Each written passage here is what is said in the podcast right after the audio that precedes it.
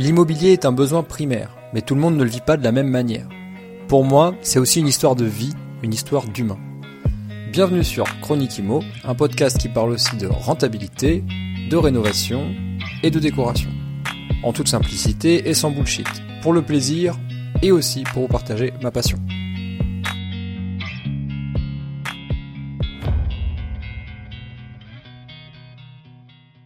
Acheter un bien, tout le monde sait le faire et c'est cool, mais c'est pas comme ça que tu vas créer ta liberté. Pour créer ta liberté, tu dois être capable de répéter l'opération et de, dupliquer les stratégies. J'ai pris un énorme plaisir à être joueur de football. Je pense que j'ai réalisé le rêve de pas mal de garçons. J'ai vécu des moments incroyables. Euh, on a gagné une coupe de Belgique, on a on a voyagé, euh, on a été adulé, on a scandé mon nom dans des stades où il y avait des vingtaines de milliers de personnes. Donc ça c'est une chose. Et puis moi j'avais toujours eu quelque chose de différent dans la tête que le simple joueur de foot un peu banal qui aime la PlayStation, les filles, les voitures et le shopping.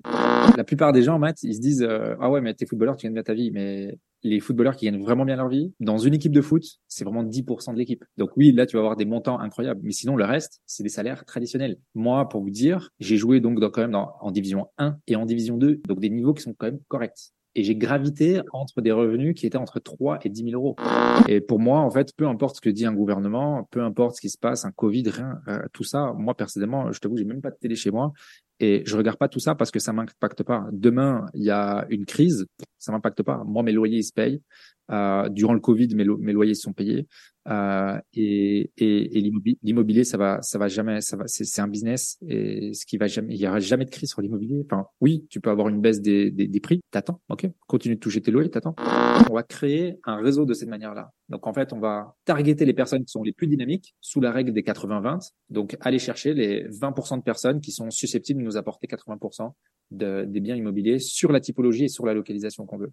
Et en fait, on met de l'énergie à juste créer de la relation et ça marche à coup sûr. Nos clients achètent des biens comme ça toutes les semaines. nous, on part toujours de là en fait. Nous, on part de ce que veut le banquier. Et quand on sait ce que veut le banquier, ben en fait, on prépare tout pour pour lui amener le dossier qu'il veut. Donc nous, ce qu'on fait, c'est que on, on, fait de sorte que notre client a une capacité d'emprunt qui est suffisante pour soulever de la dette. Et la deuxième chose qu'il faut, c'est avoir euh, des leviers de garantie qui vont nous permettre de diminuer l'impact de notre cash qu'on va injecter dans le projet. Donc, c'est-à-dire, euh, je peux je peux citer par exemple des leviers immobiliers de plusieurs formes, hein, euh, des affectations hypothécaires sur biens d'autrui ou des biens à propre si si on en a qu'on met en garantie. Ce sont les mécanismes les plus connus. Il existe aussi des mécanismes mobiliers. Donc, ça, veut dire qu'il y a des produits financiers qui peuvent nous permettre de soulever de l'argent, qui, qui sont un peu moins connus et légèrement moins accessibles en général. Tu récupères des garanties, que ce soit des garanties immobilières ou du cash que tu as, récupéré de, tes investissements parce que tu as optimisé tes crédits, tu as optimisé tes décaissements, des choses comme ça. Donc, euh, oui, mais l'idée c'est de créer cette boucle en fait euh, après ces trois achats. Complètement. Je jure qu'il n'y a pas de bullshit. Salut à toi et bienvenue dans un nouvel épisode de Chronique Imo. J'espère que tu vas bien. C'est lundi matin et comme tu le sais dans tes oreilles, on démarre sur une nouvelle chronique, toujours autour de l'immobilier. Même j'ai envie de dire carrément, on met le doigt dedans. Hein. Aujourd'hui, on va, on va aller tout au bout euh, du plus profond d'un investisseur immobilier parce que je suis accompagné par un investisseur. Bon, tu vas voir, il y a plein de sujets. Euh, je pense que c'est des choses que tu n'as pas toujours entendues.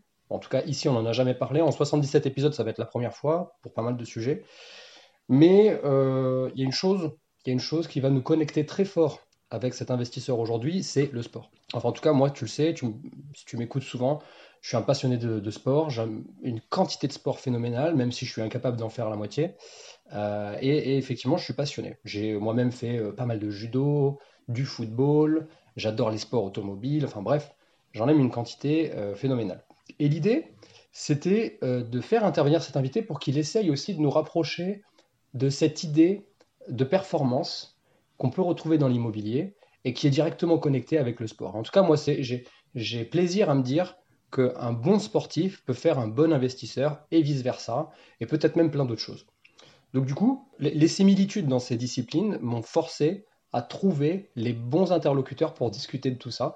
Et donc aujourd'hui, j'ai plaisir à vous présenter Arnor, qui, euh, bah, qui va nous parler de tout ça. Entre autres, évidemment, tu me connais, hein, quand je divague, ça peut aller très très loin pendant, pendant de longues minutes. Mais voilà, donc j'ai Arnor avec nous au micro. Donc euh, bah, salut Arnor, j'espère que tu vas bien. Salut Mathieu, ça va super, merci. Merci de prendre le temps de passer sur le podcast. Avec plaisir, avec plaisir. Merci à toi pour l'invitation. Alors, bon, j'ai parlé euh, de sport dans l'intro très succinctement, très rapidement, et tu vas peut-être pouvoir, euh, pour euh, tout de suite rentrer dans le vif et expliquer un petit peu pourquoi j'ai fait cette intro un peu longue sur le sport, qui es-tu? Comment tu te présentes en soirée? En fait, si je te rencontre, je te dis salut, moi je suis Mathieu, je fais un podcast sur l'immobilier. T'es qui? Qu'est-ce que tu fais dans la vie? Yes.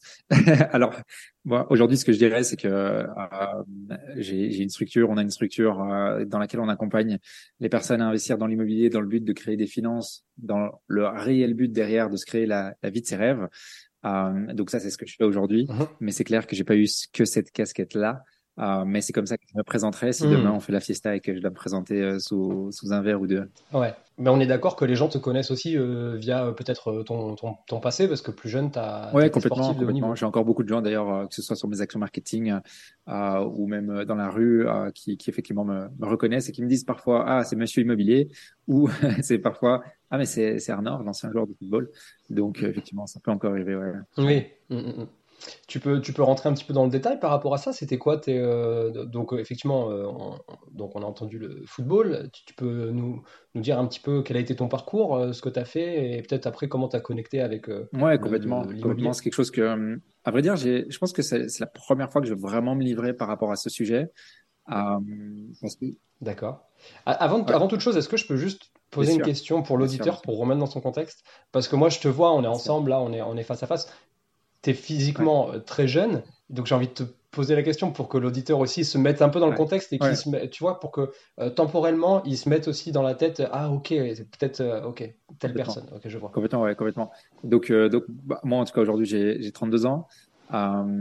et donc, pour rebondir sur, sur comment bah, ma carrière de sportif, donc, je, vais, je vais démarrer en fait par expliquer ma dernière année scolaire donc euh, ce qu'on appelle en, en, France le, le bac. J'ai passé mon bac et euh, j'étais mmh. encore bah, sur les sur les derniers examens de bac que je venais tout juste de signer un contrat professionnel euh, dans mon premier club de, de, de footballeur professionnel qui était le Standard de Liège, qui est une équipe belge. Euh, et du coup, euh, bah, je me suis dit, ok, bon, euh, j'ai un contrat de travail, donc let's go, on va, on va all-in. Ouais. Je continue pas les études et on m'offre une opportunité de travail dans le football, donc let's go. donc, donc, mmh voilà c'est là que j'ai démarré ma carrière. Euh, donc j'ai eu une carrière de, de 9 années. J'ai joué en Belgique euh, parce qu'à la base à la base je suis belge mhm. et euh, j'ai joué une mhm. année et demie en Italie. Donc donc voilà. Mhm. j'ai pris un énorme plaisir à être joueur de football. Je pense que j'ai réalisé le rêve de pas mal de garçons. Et honnêtement, tu m'étonnes. Le mien déjà. c'est en tout cas franchement c'est juste hyper kiffant. Euh, j'ai vécu des moments incroyables. Euh, on a gagné une coupe de Belgique, on a on a voyagé, euh, on a été adulé, on a scandé mon nom dans des stades où il y avait des vingtaines de milliers de personnes. Donc j'ai vraiment vécu des moments que beaucoup de personnes aimeraient vivre et je suis vraiment dans la gratitude par rapport à tout ça. Donc voilà, je retiens que le positif. Évidemment, j'ai dû mettre un terme à un moment donné à ma carrière professionnelle euh, pour cause de blessures. Vous savez très bien le, le fameux euh, ligament croisé qui a lâché. Mmh. Euh, mmh. on, le connaît. C'était vraiment ça, toi, ta blessure? C'était vraiment ça? Ouais, ouais, ouais. Donc moi, moi, en fait, si tu veux, bon, j'ai même eu pire que ça. En fait, c'est eu le genou cassé complet et un gardien qui m'est sorti sur le genou qui faisait 2 mètres 10 et 110 ouais. kilos. Et donc le genou, il a, pas, il a, il a, il a, pas tenu quoi.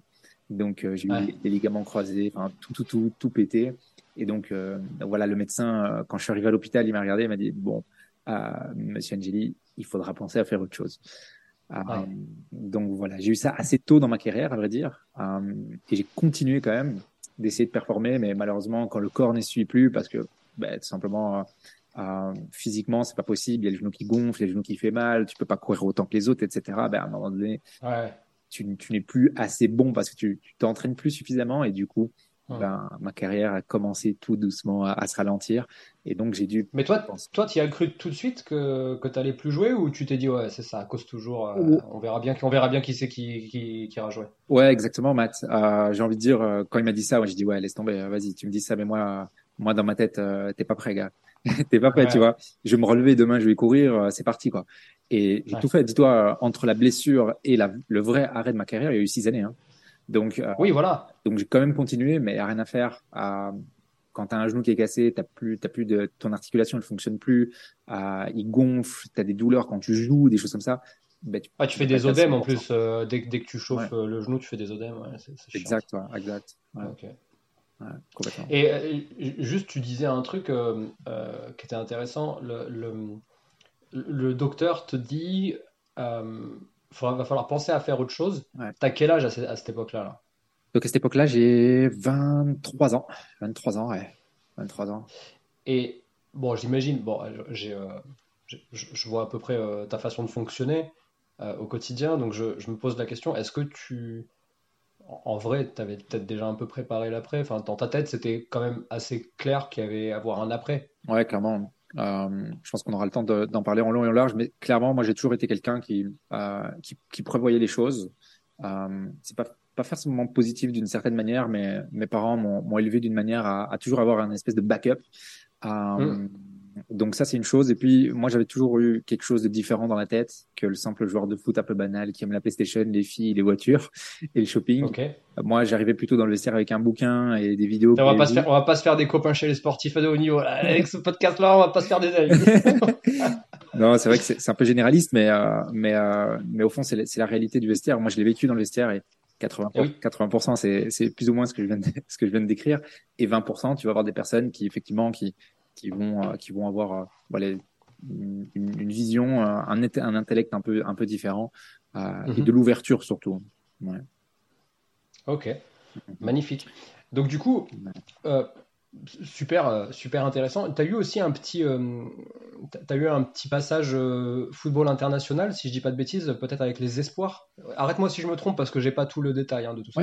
Non, bien sûr, c'est juste, c'est juste Mathieu complètement. Donc, euh, en fait, il bon, faut savoir que j'ai été un, un, grand espoir du football hein, euh, en Belgique en tout cas. Euh, Pour ceux qui connaissent, on est sur, on est sur de la, euh, sur du milieu, milieu défensif, c'est ça, milieu. Ouais, milieu de terrain, euh, milieu de terrain, défensif, offensif, ça dépend un petit peu les dispositions. Ah, donc, des, donc, donc les, un bon gabarit, quoi, un beau bébé. Ouais, c'est ça, quelqu'un qui court un peu partout.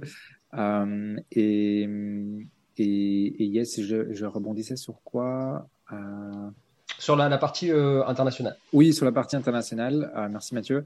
Donc sur la partie internationale, oui, j'ai fait toutes mes classes en fait euh, où, euh, où j'ai joué pour pour l'équipe Fagnon, hein, donc l'équipe nationale, et donc je me suis arrêté jusqu'au jusqu'aux espoirs.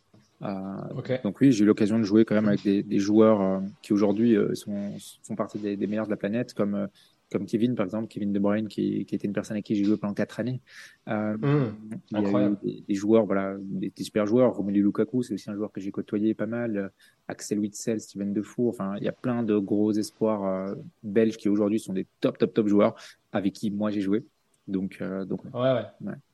Après, euh, ce qui est important de dire, c'est que ça, c'est des noms que les gens connaissent, mais il y a évidemment il y a une quantité phénoménale de très bons joueurs.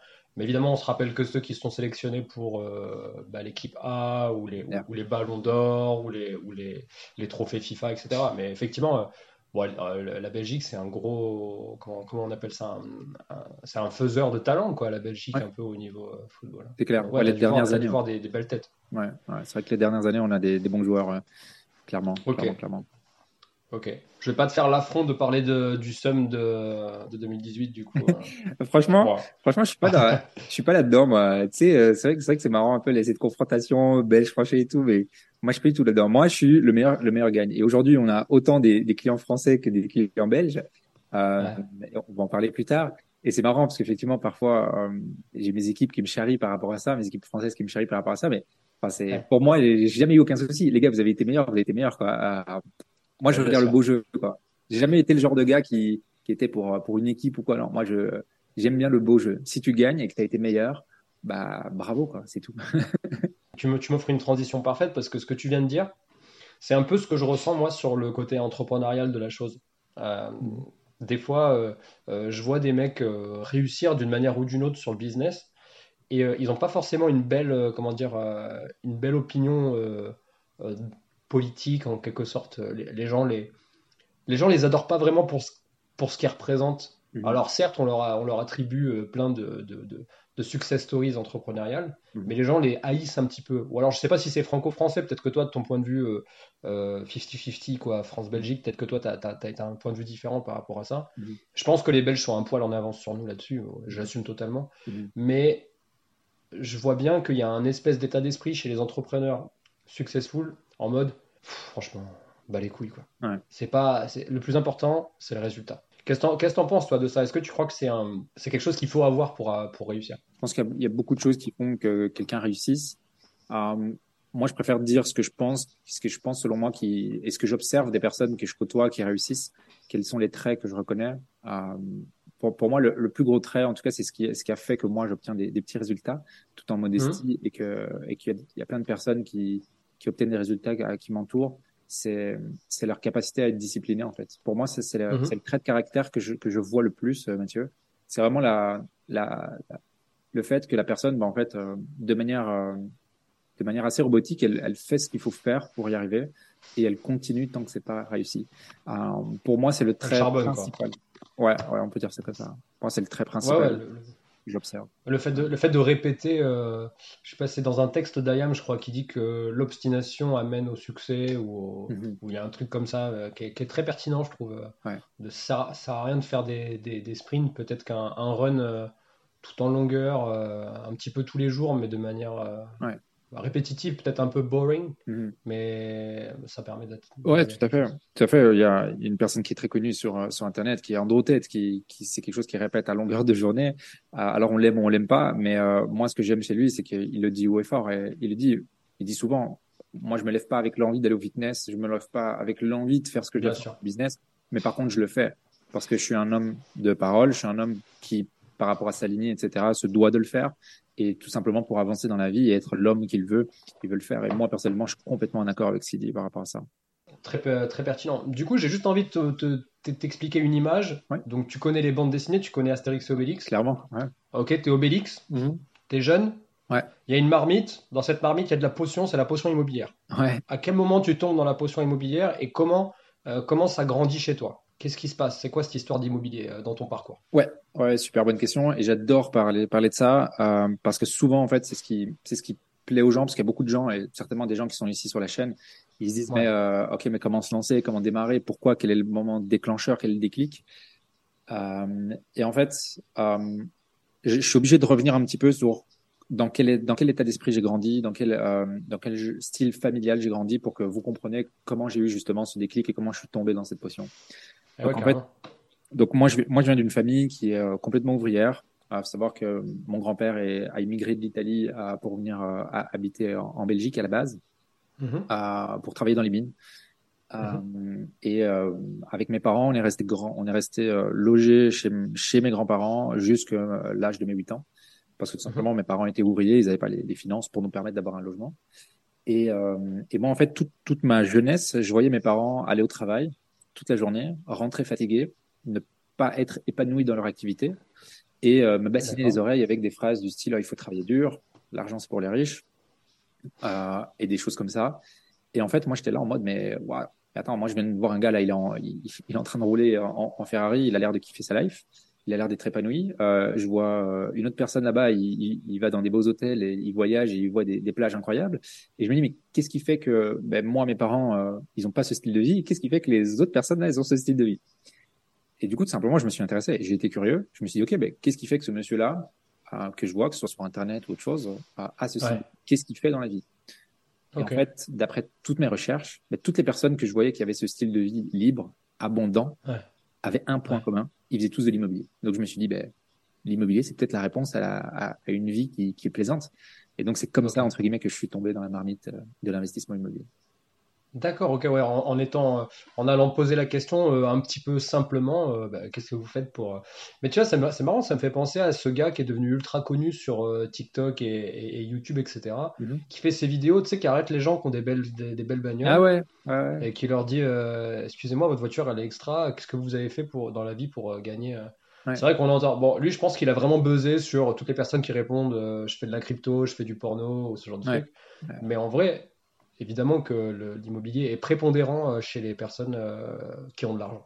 Ouais, complètement, ouais, complètement. C'est vrai que euh, allez, il y a quand même beaucoup de personnes qui démarrent l'abord du, du business et qui achètent de l'immobilier en termes de ressources.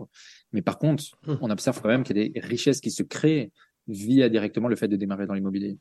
Et, euh, bah, évidemment. et moi, c'est ce qui m'intéressait. Et, et, et, oui, c'est comme ça que je suis vraiment tombé dedans. Quoi. D'accord, ok, cool. Euh, donc du coup, euh, quand tu as, eu cette petite, euh, euh, ce petit pépin, euh, qui est même plutôt un gros pépin physique, est-ce que tu avais déjà entamé les, achats immobiliers à cette époque-là? Puisque j'imagine que j'y connais rien hein, en salaire de footballeur à, ton, à ce niveau-là, j'y connais rien du tout. Mais j'imagine qu'on te disait crame pas ton argent en faisant quelque chose. Ou en tout cas, toi, tu, te l'as peut-être dit, quoi, je sais pas. Ouais, bien sûr. Alors, euh, faut savoir que il peut y avoir de tout dans les salaires de footballeurs et moi j'ai aucun tabou à dire combien je gagnais euh, parce qu'on pense. Vas-y, lâche des chiffres alors, vas-y. je vais le faire tout de suite. Euh, en fait, la plupart des gens, Matt, ils se disent euh, ah ouais mais t'es footballeur, tu gagnes bien ta vie, mais les footballeurs qui gagnent vraiment bien leur vie, pour moi, c'est dans une équipe de foot, c'est vraiment 10% de l'équipe. Donc oui, là tu vas avoir des montants incroyables, mais sinon le reste, c'est des salaires traditionnels. Moi, pour vous dire, j'ai joué donc quand même dans, en division 1 belge et en division 2 mhm. italienne, donc des niveaux qui sont quand même corrects. Et j'ai gravité mm. entre des revenus qui étaient entre 3 et 10 000 euros. Je veux dire, aujourd'hui, quelqu'un qui a un bon taf, qui est indépendant ou qui fait un minimum, euh, voilà, qui a un minimum débrouillard, il peut gagner ces montants-là. Euh, c'est clair. Donc euh, déjà, ça c'est une chose que j'aimerais dire quand même au public. Euh, tous les joueurs de foot ne sont pas riches. Ça c'est la première des choses. Mm. et, et puis et puis non, ça c'est important à savoir. Et hum, qu'est-ce que je voulais dire d'autre? Est-ce que tu du coup, est-ce que tu as anticipé avec cet ah argent, euh, avec ces contrats pro, est-ce que tu as anticipé tes achats immobiliers à, pendant que tu étais en activité ou c'est venu plus, que plus tard? Alors, c'est très marrant parce que, euh, bah, comme je viens de vous expliquer, donc ma famille me déconseillait tout ce qui était investissement parce que pour eux, c'était impossible. C'était, mais attends, tu vas prendre du crédit, t'es fou. Euh, si ton ah locataire il paye pas, etc. Enfin, t'es malade, qu'est-ce que tu fais? Et donc, en fait, ah pendant les meilleurs moments où j'aurais dû investir, c'est-à-dire quand j'avais effectivement ce, ce, ces salaires qui, qui, tombaient du foot, qui étaient quand même des bons salaires, euh, ben en fait, je, le fait d'avoir un entourage complètement limitant ne me permettait pas d'aller de passer à l'action. Pourquoi? Parce que je me souviens encore un jour, je trouve un bien, je fais un business plan super rentable, je montre à, à, à mon père, je lui dis écoute, regarde euh, par A plus B les chiffres que ça va m'avoir apporté, etc. Je lui montre, il me dit non, qu'est-ce que tu racontes? C'est pas possible, etc. Donc je me tape un mur. Deux mois après, la même chose chez ma mère, je me tape un mur. Et enfin bref, ça a été comme ça pendant, je dirais, trois, quatre ans. Où, euh... Mais ils t'ont expliqué pourquoi? À leurs yeux c'était pas possible ou c'était juste non c'est pas possible et puis basta quoi? Non en fait tu sais bah tu sais quand quand t'es jeune ta base c'est tes parents. Donc ça veut dire euh, tu vois ton père ce qu'il fait c'est un exemple pour toi. Euh, les premières personnes à qui tu vas demander conseil ben, c'est tes parents. Donc tu les écoutes. Et moi en fait j'étais hyper naïf par rapport à ça. Et, et en fait je les écoutais. Et inconsciemment voilà, je, suivais leur, trajectoire. Et donc, pour répondre à la question concrètement, euh, mon premier bien immobilier, je l'ai acheté dans la pire situation. je t'explique, Matt. Vas-y. Donc, je, je, je, me pète le genou, euh, puis je reviens un peu, etc. Ça se passe bien. Pendant six mois, je trouve plus de club. Chômage. Ouais. Donc, je suis au chômage. C'est là que j'ai acheté mon premier bien. Alors que j'aurais pu acheter mon premier bien bien avant, sous le fait que j'avais un salaire qui était fixe. Mais t'étais. Attends, mais attends, c'est quoi cette histoire-là? Quand t'es blessé, t'es au chômage? Non, mais t'étais plus sous contrat avec le Standard de Liège à cette époque-là? Non, en fait, non, non. En fait, si tu veux, euh, j'enchaînais les contrats au Standard et dans d'autres clubs, etc. Mais par contre, à un moment donné, j'arrivais plus à trouver de club parce que mes performances n'étaient plus bonnes. Ah. Okay. Et donc, attends, après ton plus de contrat. Moi, j'ai plus de contrat. Il y a plus de clubs qui, qui sont intéressés, etc. Et donc là, je tombe sur le chômage entre euh, le moment où j'ai plus de club et j'essaie de retrouver un autre. Et c'est à ce moment-là que j'achète mon premier bien. Donc, dans la pire des, le pire des moments, quoi. C'était, c'était un peu, un peu, un peu ridicule. Ok. Ah, en levant, en levant du financement ou en, en achat cash du coup? Non, non, en levant du financement. Parce qu'à l'époque, on pouvait encore financer des biens sous le statut du chômage. Ouais. Aujourd'hui, c'est bien très compliqué. Le chômage plus revenu locatif, ça va, mais uniquement le chômage, c'est bien très compliqué. Effectivement, j'ai des exemples que c'est absolument impossible aujourd'hui. Mm-hmm. Mhm. J'ai des exemples concrets récents où clairement c'est Parce que même avec une situation euh, un peu stable et, un, et un CDI, euh, les banques elles, elles, grincent un peu, tu vois, elles ralentissent vachement. Euh, les... Enfin, tu connais. Hein. Ok, et donc du coup, tu, tu achètes ce, premier bien dans ce contexte-là? Ouais, contexte complètement flingué. du coup, t'en fais quoi? C'était quoi ton objectif avec ce bien? Donc là, c'est important aussi que je partage ça. J'achète ce premier bien sans aucune compétences, mis à part les informations que j'ai eues en ligne. Donc les informations que j'ai eues en ligne sur YouTube et autres, et les quelques livres que j'ai lus, bah, c'est bien, mais c'est très déstructuré. Donc c'est-à-dire que je fais pas les choses de manière idéale et j'achète un bien pour à la base y vivre. Donc déjà erreur complète de ce qu'aujourd'hui ah oui, on, conseille, on conseille à nos clients. Et, euh, et oui, j'achète un bien qui est pas du tout une opération euh, typiquement rentable. Donc, euh, donc voilà, typiquement, j'achète un appartement de chambre, 95 mètres carrés, dans une grande tour, full charge, euh, de copropriété. En France ou en Belgique euh, Ça, c'est en Belgique. Ça, c'est en Belgique. Donc, euh, donc voilà, pas du tout le bon investissement. Quoi. Alors, ce qui est le seul truc que je me souviens qui était vraiment top, c'est qu'en fait j'ai rénové l'appartement de mes mains parce que j'avais le temps, j'avais rien à faire, euh, à part m'entraîner un petit peu avec mon beau-frère. Donc ça, ça a été vraiment une bonne expérience. qu'on a rénové un appartement de A à Z. Donc voilà, c'était cool ça, mais sinon le reste, l'opération était complètement flinguée. Quoi. Ok. Aujourd'hui, tu l'as toujours dans ton dans ton portefeuille ce, ce logement? Non, c'est le seul bien que j'ai liquidé. Sinon tout le reste j'ai gardé, mais c'est le seul bien qui était pas rentable parce que je l'avais pas acheté avec les bonnes stratégies. Du coup, je l'ai liquidé. Ok, ouais, ouais, toujours, toujours faire bien attention à, réfléchir avant d'acheter, c'est quand même mieux. Mais bon, après, quand on n'a pas les, quand on n'a pas les outils, quand on n'a pas les armes, on peut, voilà, on peut pas, on peut pas deviner quoi. Ouais, c'est ça. Euh, c'est quoi le sujet, tu dirais, euh, maintenant avec ton, avec ton expérience et les personnes, enfin la quantité de personnes que tu as accompagnées, tu dirais c'est quoi le, le, la douleur qui revient tout le temps chez les gens qui cherchent à investir? C'est quoi le, le, le sujet principal, le blocage, le sujet principal, c'est quoi? Ouais, je dirais qu'il y en a deux, euh, Mathieu. C'est un, c'est le, je n'arrive pas à financer les biens. La banque ne veut pas me prêter ou la banque ne veut pas me prêter euh, suffisamment d'argent, donc je dois mettre trop d'argent dans le projet. Et ça, c'est vraiment, je dirais, le, plus brûlant.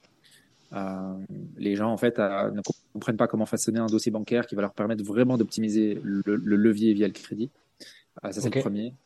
Et le deuxième, c'est le fait de trouver des biens qui sont euh, ou bien non commercialisés ou bien sous-évalués. Et ça aussi, c'est vraiment quelque chose qui est complètement déterminant dans un projet d'investissement rentable euh, et que les gens, euh, les gens ont beaucoup de mal avec ça. Ouais. Ok, ça marche. Donc tu vois, là, on est en train de rentrer tout doucement dans la partie la, plus, la plus deep du podcast, la partie immobilière. Donc c'est à partir de maintenant où je sors le livre magique le livre de Chronique Imo, qui est en réalité un livre Monsieur Bricolage. je te laisse poser ta main sur le livre de Chronique Imo et je vais te faire jurer. Je vais te faire jurer. Je jure qu'il n'y a pas de bullshit. Complètement. Je jure qu'il n'y a pas de bullshit. Complètement. Merci Arnaud, merci de jouer le jeu. Donc en fait, tu viens de nous dire deux trucs. Et, euh, et, tu viens de nous dire le premier blocage, parce que tu m'as dit qu'il y en a deux et qui sont très liés. Le premier, c'est le financement. Et le deuxième, euh, c'est euh, comment trouver le bien rentable. Donc j'ai envie de te poser une question simple. Comme, admettons que moi je te rencontre et je dis ok, j'ai très envie de bosser avec Arnor, mais je veux qu'il me prouve quand même euh, qu'il peut m'aider, sinon, sinon bah, je reste dans le flou. Donc Arnor, comment faire pour lever le blocage par rapport au dossier bancaire? Et la même question par rapport au... C'est quoi ta technique pour trouver des biens rentables? Vas-y, aide-moi. Ouais, Ouais, complètement. Ouais, j'adore, j'adore. Euh, j'en parlais encore avec des clients ce matin, hier. on en parle tout le temps avec nos clients parce que c'est vraiment ce qui est déterminant.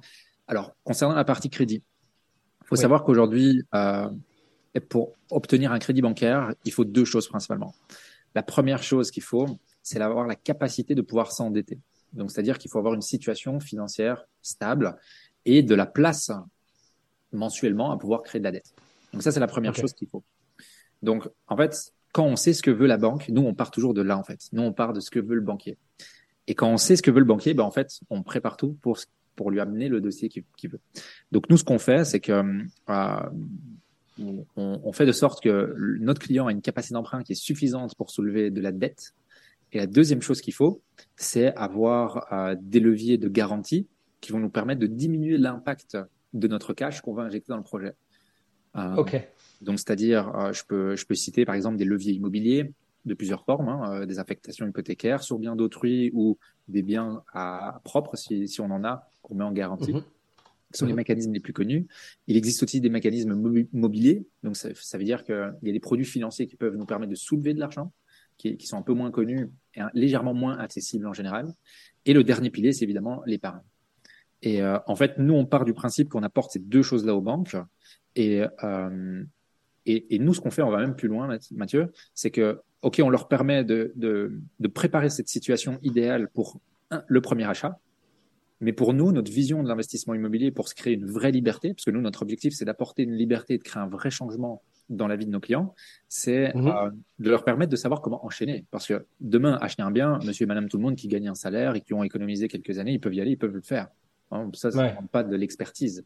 Par contre, être capable d'enchaîner les achats tous les 6 à 12 mois, ça, ça demande ben, vraiment une compétence un peu plus un peu plus développée. Et nous, ce qu'on fait toujours, c'est qu'on prépare un plan sur trois achats. Pourquoi trois achats? Ah oui. Parce qu'en fait, si, si, si demain je m'assure que toi, Mathieu, tu sais acheter tes trois premiers achats, ben en fait, à l'année 3, tu récupères les garanties de l'année 1 et là, tu as créé la boucle infinie de l'investissement immobilier, comme on l'appelle chez nous. Ah, ok, ouais, hyper, euh, hyper intéressant. En fait, ouais, donc pour, pour récapituler pour l'auditeur, en gros, tu fais une, une ingénierie inversée par rapport à ce que veut la banque, plutôt que de dire, ben, moi, je veux un bien rentable. Tu dis, OK, qu'est-ce que veut la banque pour que je puisse obtenir mon bien rentable? Ça, c'est l'étape 1.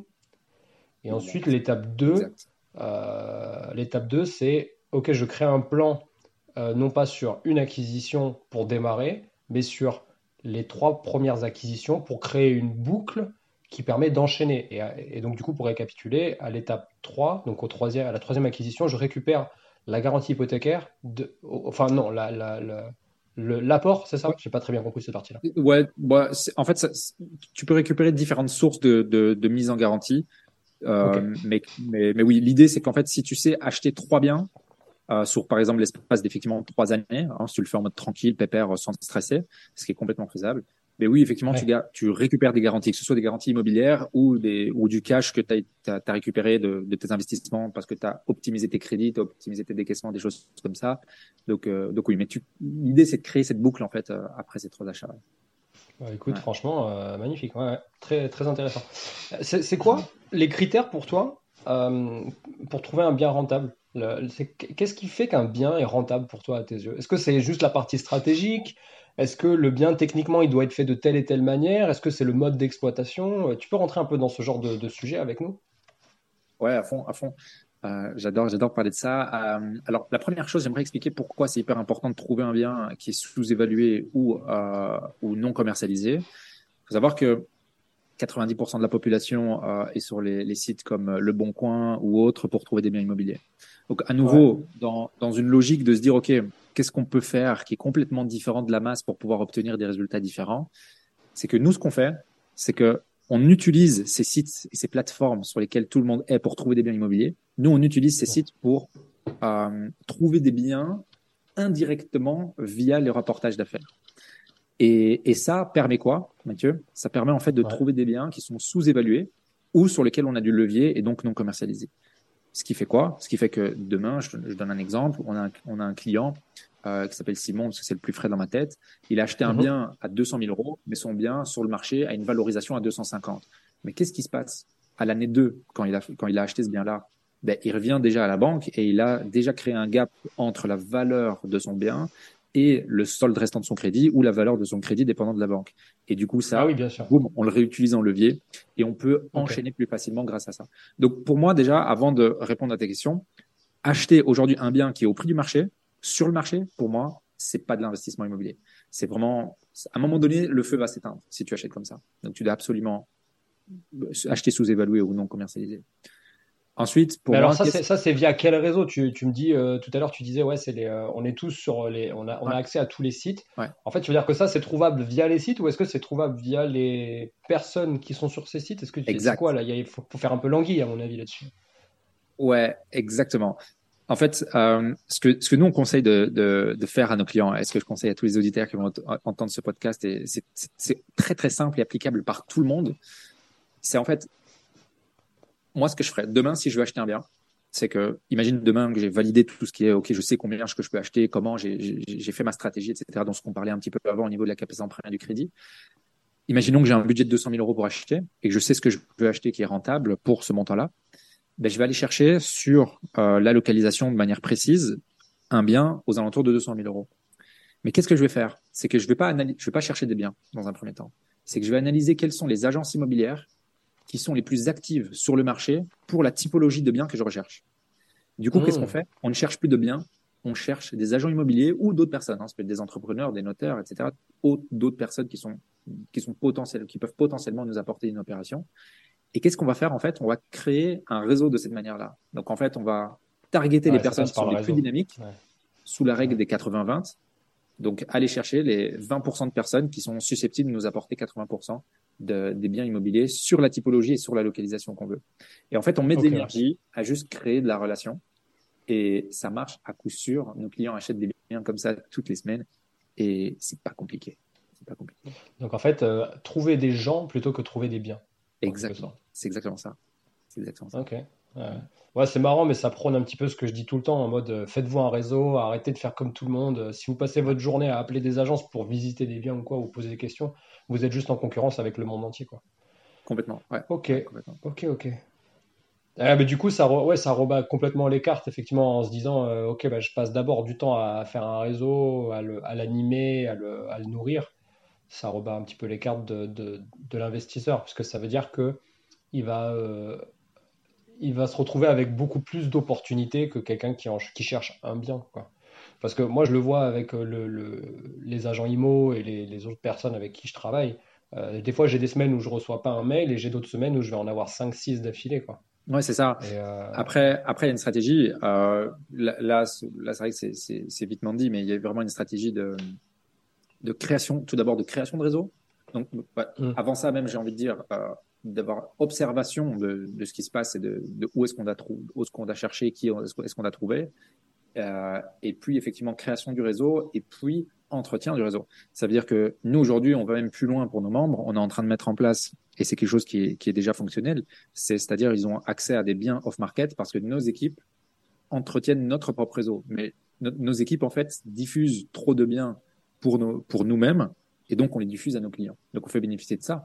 Et, euh, et c'est juste de l'entretien du réseau, du relationnel, à aller boire des cafés, à faire un petit WhatsApp, etc. Mais c'est un travail. C'est un travail. Et c'est clair que demain, il y a une, vous êtes une personne qui travaille euh, et qui fait un, un 9-17, c'est clair que c'est peut-être un peu compliqué euh, d'entretenir ce réseau-là si on n'a pas beaucoup de temps c'est clair. C'est marrant ce que tu viens de dire. Je me, je me rappelle d'un gars qui m'a. J'en ai déjà parlé sur ce podcast. Un gars qui m'avait euh, vachement euh, motivé à faire de, de, de l'investissement, mais qui était lui-même surtout marchand de biens. Et euh, il m'avait dit un truc cool. Il m'avait dit Moi, je travaille énormément de 7h30 du matin à 9h et de 17h30 à 19h. C'est les, les moments où je suis le matin au café et le soir au bar. Il m'a dit, à ces moments-là, tu peux pas savoir le nombre de numéros de téléphone que je récupère, le nombre d'informations que je récupère sur les gens. Et, mm. euh, et du coup, de off-market, parce que les gens, ils se confient, ils prennent un café, ils t'offrent un café, tu leur offres un verre le soir, ils, te parlent de leur belle-sœur, ils te parlent de leurs voisins, etc. C'est, euh, ça, ça, paraît un peu débilos de dire ça, tu vois, mais c'est, euh, c'est de l'humain. Hein. L'immobilier, c'est de l'humain. Ouais, à fond. À fond, à fond. Ok. Ok, bah super, bah merci pour ça. Euh, ça fait du bien, c'est frais, ça donne envie de, se dire, ok, c'est un peu moins euh, complexe qu'il n'y paraît. Non, complètement, ça, ça c'est pas du tout complexe. C'est vraiment une question d'énergie, mais l'énergie, effectivement, il faut l'avoir. Mais euh, franchement, j'aimerais, rassurer toutes les personnes qui écoutent ce podcast. Franchement, il faut pas beaucoup, il faut pas énorme. Si, vous arrivez à analyser quelques bonnes agences et les agents immobiliers les plus actifs, ceux qui rentrent le plus de mandats, et que vous créez de la relation juste avec deux, trois agents immobiliers et que vous envoyez quelques WhatsApp toutes les semaines, ça peut donner des résultats. Donc, franchement, c'est, accessible. C'est, pour ça que je tenais aussi à, à, à partager euh, cette interview ici avec toi, Mathieu. C'est, conscientiser les personnes que c'est accessible. L'immobilier, il faut avoir une situation financière stable. Il faut avoir ou bien un peu d'épargne ou bien un peu de garantie et de la connaissance. Mais les connaissances, c'est pas des connaissances comme euh, lancer un business euh, euh, où c'est beaucoup plus complexe, etc. Non, c'est des connaissances qui sont qui, qui peuvent être appris en, quelques semaines, quelques mois. Quoi. Donc c'est toi, toi, tu dirais que c'est tu dirais que c'est plus simple de se lancer en IMO que de lancer un. Après, ça dépend le business, mais parce que moi, je vois vraiment l'immobilier comme un business. Hein. Je le dis souvent ici euh, euh, aux auditeurs. Quoi. Prenez pas le truc à la légère. Imaginez que vous êtes un entrepreneur et que vos lots ce sont vos employés. Quoi. Exact. Si jamais vous ne gérez pas vos employés correctement, euh, ça, ils ne rapportent rien derrière. Ouais, ouais, complètement. Ben, en tout cas, moi, j'ai lancé des business et je fais de l'immobilier. Aujourd'hui, mon parc immobilier fait un peu plus de 4 millions d'euros. Euh, j'ai plus ou mhm. moins 34 locataires et ça me demande moins d'une heure semaine. Mon business, euh, ah oui, d'accord. J'ai 15 personnes qui travaillent avec nous. Euh, ça, ça, me demande, ouais, ça me demande, ça me demande un, un temps incroyable. Alors, j'adore faire ça. Je compte pas mes heures. D'ailleurs, mon médecin dernièrement m'a demandé de, de, ralentir le pas. Je sentais pas que je partais euh, vraiment dans, dans limite le burn-out, mais, mais euh, parce que j'aime ça. Mais sur la partie entreprise, tu veux dire le, le, le, taux d'énergie que ça prend est ouais, ouais, ouais, ouais. Et puis de technicité aussi, de technicité. Enfin, c'est beaucoup plus complexe c'est beaucoup pour moi en tout cas, d'être de mon expertise. Je peux comprendre qu'il y a des personnes qui pensent différemment, mais de mon expertise, mm lancer un business et j'ai essayé de lancer plein d'autres business. Euh, pour moi, lancer un business, c'est beaucoup d'énergie, beaucoup de compétences et aussi beaucoup de d'engagement financier sans avoir la certitude de récupérer son argent. Aujourd'hui, tu mets 10 000 euros dans un bien immobilier, ton 10 000 euros, il bouge pas, il est dans ta brique. Si tu veux le récupérer, il suffit de la vendre. Donc, le risque financier en immobilier, pour moi, j'ai jamais vu quelqu'un perdre en immobilier. Euh, même moi, mon premier bien que j'ai acheté, dont on a parlé tout à l'heure, bah, je l'ai revendu après 5 ans et j'ai euh, j'ai fait une plus-value, euh, je sais plus c'était combien, 35 45 000 euros. Donc, mm. même en ayant mal acheté, j'ai amélioré un peu mes compétences, j'ai attendu pour vendre à un bon moment. Et oui, j'ai pas gagné beaucoup d'argent sur le temps, mais j'ai gagné en plus-value. Donc, franchement, même si on n'est pas très bon en immobilier, on peut s'en sortir. Quoi. Ah, ok, ouais. ouais c'est clair que le, je pense que le, niveau d'engagement euh, est, euh, effectivement est différent. Euh, sauf peut-être pour quelqu'un qui lève des. On parle de, de, de, de sommes stratosphériques, mais quelqu'un qui lève des millions. Euh, pour, euh, pour un seul et même projet où ça allie euh, et du commercial et de l'immobilier, c'est peut-être différent. Mais ah ouais, là, je, dis, je, dis, ça parce que des fois, j'ai des conversations avec des gens dans le podcast. je leur dis, ah ouais, non, mais les gars, vous êtes à des années de lumière, vous êtes bien, bien, bien au-dessus de ce que je connais. Et je comprends que ce que j'ai dit vous parle pas forcément ou, vous semble décorrélé de votre réalité. Mais il y a des. Effectivement, bah, je, dirais que pour la, à la moyenne, l'immobilier, c'est une bonne façon de mettre un pied dans l'entrepreneuriat parce que c'est de l'entrepreneuriat ultra soft avec très peu d'humains à gérer à part les locataires et les artisans. J'en parle souvent des artisans aussi. Mais euh, ok. Euh, en, parlons stratégie. Euh, c'est quoi la, stratégie? Qu'est-ce que tu préconises pour te lancer sur cette question? Je vais te dire par exemple, moi j'aime bien dire aux gens, franchement, si vous avez la capacité d'acheter plusieurs lots, achetez pas un seul appartement. Achetez un immeuble de rapport, pas de copropriété, faites un truc avec des travaux, même s'il y a que deux ou trois lots.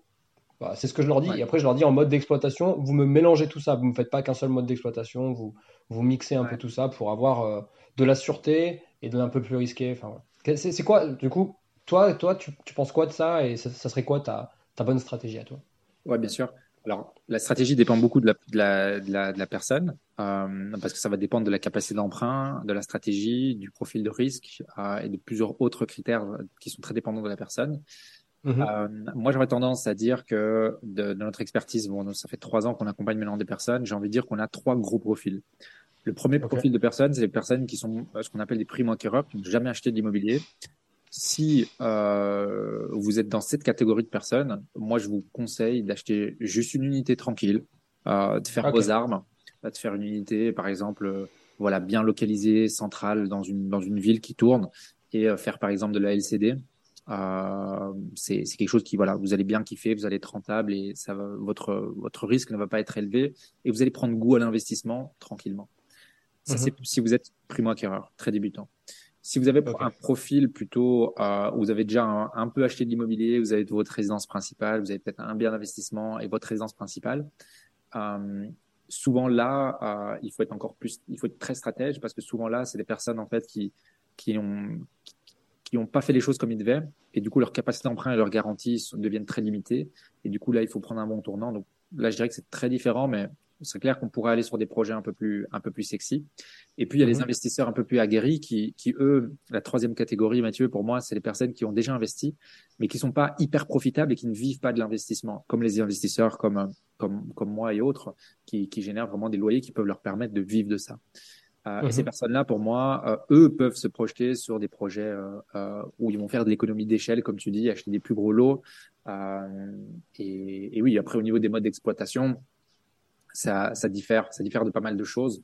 Euh, mais moi, j'aurais tendance à dire que si vous faites de l'immobilier, visez en tout cas de la rentabilité maximale. Donc, c'est-à-dire qu'aujourd'hui, la LCD ou la moyenne durée sont les deux modes d'exploitation qui vont permettre de, de, créer plus, plus de, plus de rentabilité.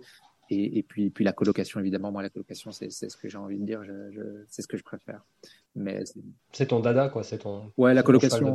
Ouais, la colocation, c'est ce que j'adore, moi, personnellement. Euh, mais, mais voilà, en tout cas, colocation, moyenne durée et courte durée, c'est le trois modes d'exploitation que je conseille. Et, euh, et, et, voilà quoi. Et du coup, euh, toujours en meublé, quoi. Tu fais pas de logement nu, j'imagine, dans, ta, dans ton. Ouais, très rare. Très rare. Bah, il y a un principe qui est élémentaire en immobilier, c'est euh, arriver à, quand en, en, tout cas, quand tu as un bon débit et que tu, commences à acheter pas mal de biens, il faut, voilà, il faut, les, faut, faut délivrer, il faut, faut louer vite.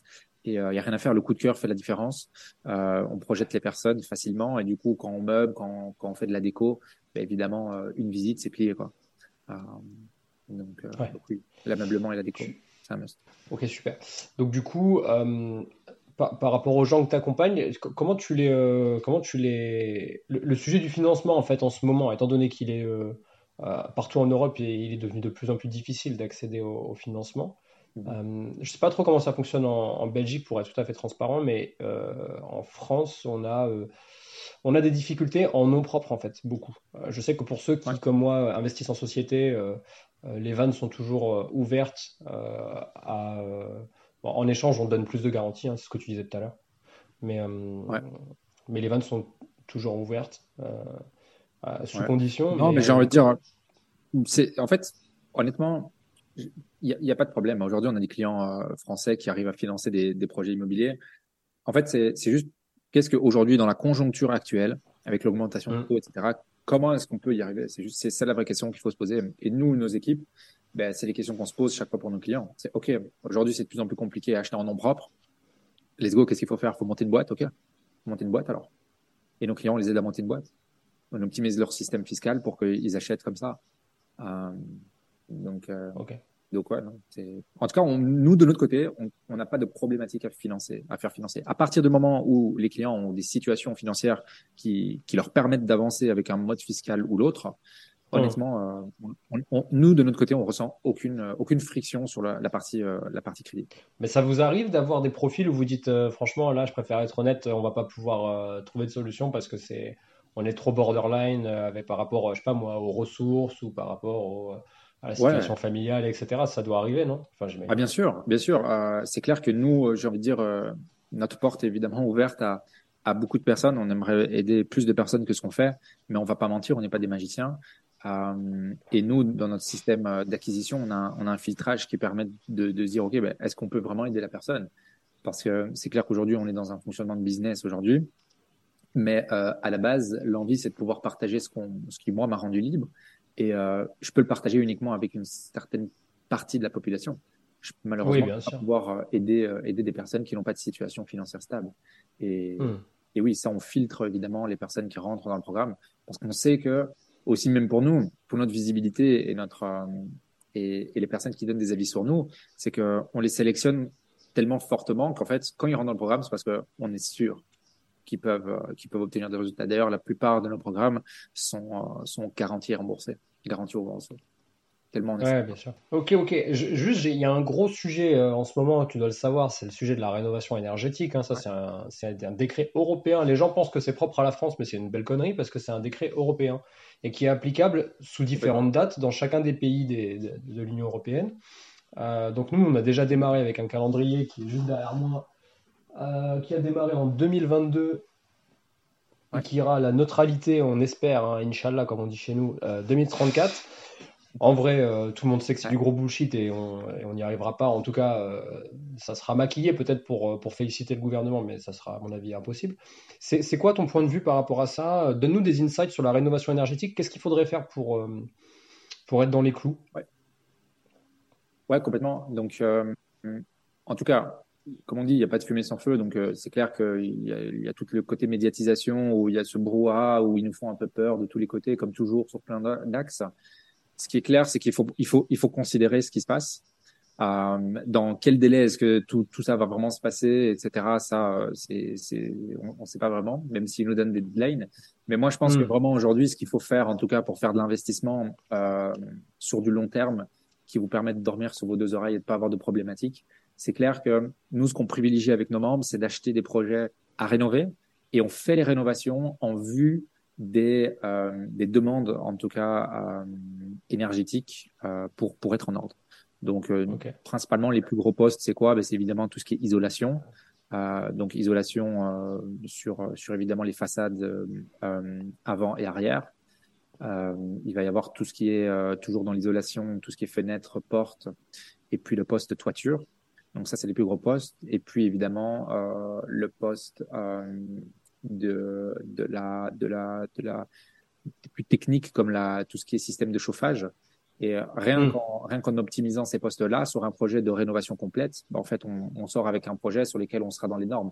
Évidemment, il faut juste suivre. Je pense qu'il y a des documentations qui sont en ligne, hein, euh, que ce soit en France ou en Belgique, qui nous permettent de suivre ce qu'on doit faire et qu'est-ce qu'on doit obtenir euh, comme épaisseur, euh, etc., comme, euh, comme performance. Oui, oui les, les coefficients de, de performance, ouais. bien sûr. Donc, voilà, on a tout ça, mais en tout cas, on peut faire les rénovations en, en tenant compte de ces mesures-là. Et moi, c'est ce qui, pour moi, c'est ce qu'il faut faire. Aujourd'hui, je peux pas permettre à mes clients d'acheter une épave, d'acheter une épave et une passoire énergétique, comme on les appelle.